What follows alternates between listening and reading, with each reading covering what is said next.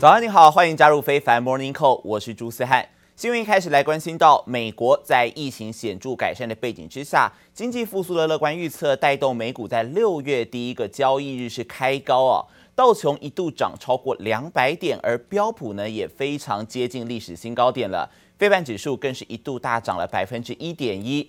不过，虽然经济复苏概念股还有能源类股是上涨，但还是不敌科技股的一个修正态势。四大指数都是开高之后震荡走低，尾盘只有道琼指数是收红的。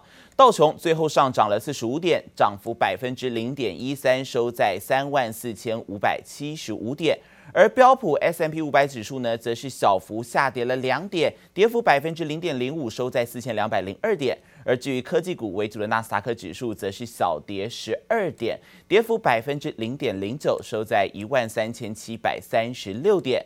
至于震荡最激烈的就是晶片股了，费城半导体指数从早盘的上涨超过一个百分点，回落到跌幅是百分之零点三八，下跌了十二点，收在三千一百七十四点。不过，在其中，台积电 ADR 以及刚刚举办发表会宣布需要跟台积电来合作的超微 AMD，股价涨幅则是都有将近百分之一。美股六月第一个交易日，主要指数全面开出红盘，其中能源股大幅走高。西德州七月原油期货价格创下近三年来的高点。OPEC Plus meeting this morning in Vienna virtually, and let's take a look at the Wi-Fi Interactive crude prices, as Julie was talking about, are at the highest they've been in about two and a half years. You'd have to go all the way back to October of 2018. And you can see this is a five year chart here. You can see we haven't seen these prices since this area over here. ExxonMobil, Chevron, each up more than 2%. 石油输出国组织和俄罗斯等产油盟国 OPEC Plus 周一召开会议，同意按照四月的计划，在七月进一步缩小减产。变相来说，也就是七月的石油供给将会增加。OPEC Plus 在开会之前就已经透露，随着欧美各国陆续解封，石油需求将大幅成长。光是在上个周末，就有近四千万美国民众趁着国商日三天连假大举出游。美国民众逐渐回归正常生活，航空等重启经济相关产业。业迎来利多。Typically, it is sell in May and go away. That's the saying, right? Uh, and this year, it could be especially sell in May and go away. Uh, it's hard to throw that call out, but you know, this year with everybody getting out, with everybody you know traveling for the summer, and you know heading to those plans that they weren't able to make for last summer, we could see lower volume in the stock market. And lower volume typically leads to a wandering market. 过去二十年来，道琼只有四成的几率在六月份收涨。六月通常是美股的淡季，不过今年美国市场有望迎来史上最旺的开学购物季。Last year was sort of a, an abridged season with some kids going back to school, some kids in a hybrid learn from home. Our consumer loves a fresh pair of kicks, right? They want the coolest product that they can possibly get.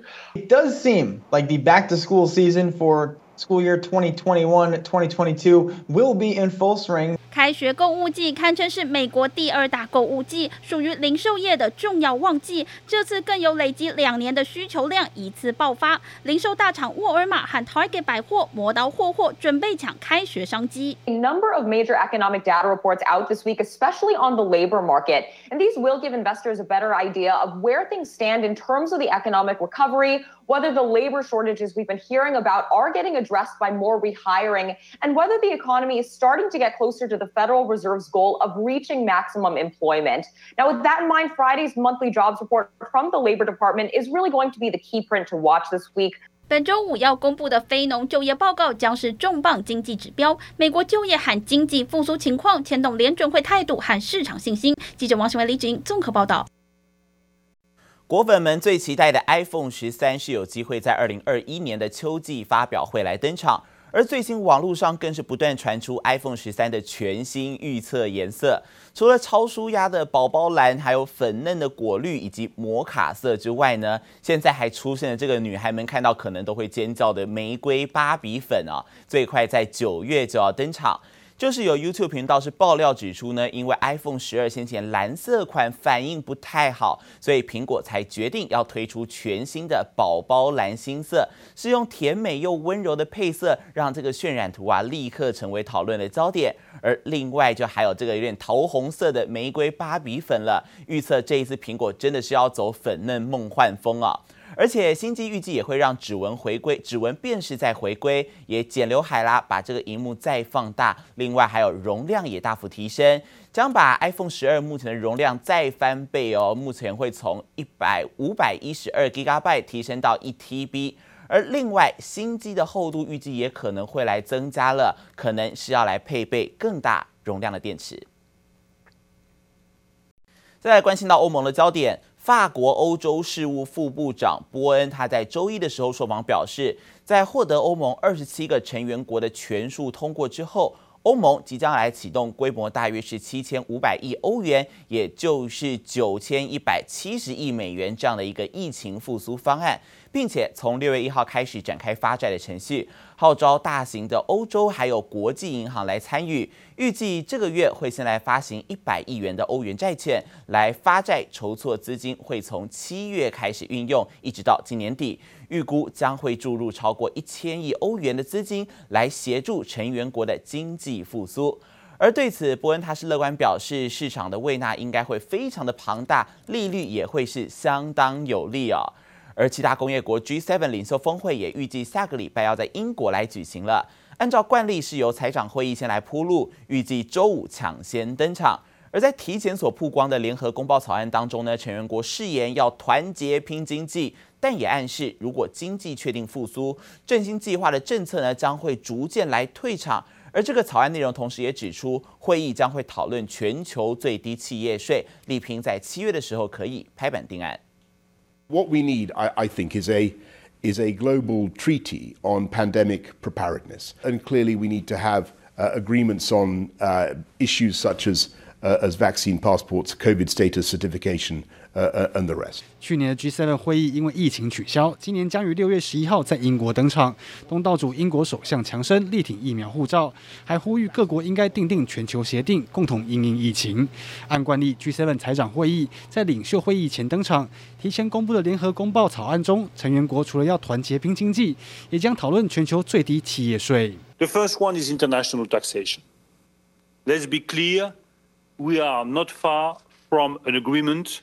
At the level of the G7, at the level of the G20, and at the level of the OECD. 美国拜登政府三月抛出全球最低企业税，要求大型跨国企业公平缴税。尽管获得英、德、法等欧洲国家支持，但日本财务大臣麻生太郎周一表示，不会在会议中讨论具体的数字，让最低税率七月拍板的计划增添变数。The prospects for the global economy have improved considerably in recent months. and the outlook is brightening. So we have revised up our growth projections for 2021 to the highest growth rate since 1973. 经济合作与发展组织 （OECD） 看好全球经济成长，上调今明两年经济展望，预估今年全球经济成长有望来到百分之五点八。由于新冠疫苗逐渐普及，各国放宽防疫措施，恢复经济活动，加上美国等国家投入大规模经济振兴计划，推升全球经济复苏力道。接下来，文君综合报道。同时，根据彭博社引述两位知情人士的消息，G7 工业国计划在下个礼拜的领导人会议上，要推出一项针对中国“一带一路”倡议的绿色替代方案，希望可以借此来打击并且取代中国在开发中国家的影响力。Some of the world's top diplomats hold high-stake meetings this week. Secretary of State Antony Blinken is in London for major talks with other G7 countries. He met with South, Korea, South Korea's top diplomat earlier, and he's meeting with the UK Foreign Secretary Dominic Raab today as well. They're set to discuss a wide range of issues, including the pandemic, climate change, and global trade. Secretary Blinken is laying the groundwork for next month's G7 summit featuring President Biden and other world leaders. This comes as the U.S. slams China over its intellectual property theft, human rights abuses, and military aggression. China acting more repressively at home and more aggressively abroad. That is a fact. What's China's goal? I think that over time, China believes that it, uh, it, it, can be and should be and will be the dominant uh, country in the world. 消息人士表示呢，这一项将称为“清洁绿色倡议”的战略，将提供一个框架来支持开发中国家的永续发展，还有绿色转型。 而这也被列入了 G7 领袖峰会的议程里头。G7 成员国是普遍同意，有必要提出一个更加透明的方案来取代“一带一路”。而且呢，这一项计划最初还是由美国总统拜登来推动，就是因为各国普遍认为。中国的一带一路会造成开发中国家对于中国的一个债务依赖，导致内政还有外交都深受北京的牵制。不过目前仍不知道这一项绿色计划能否真的得到资金挹注而进而付诸实现。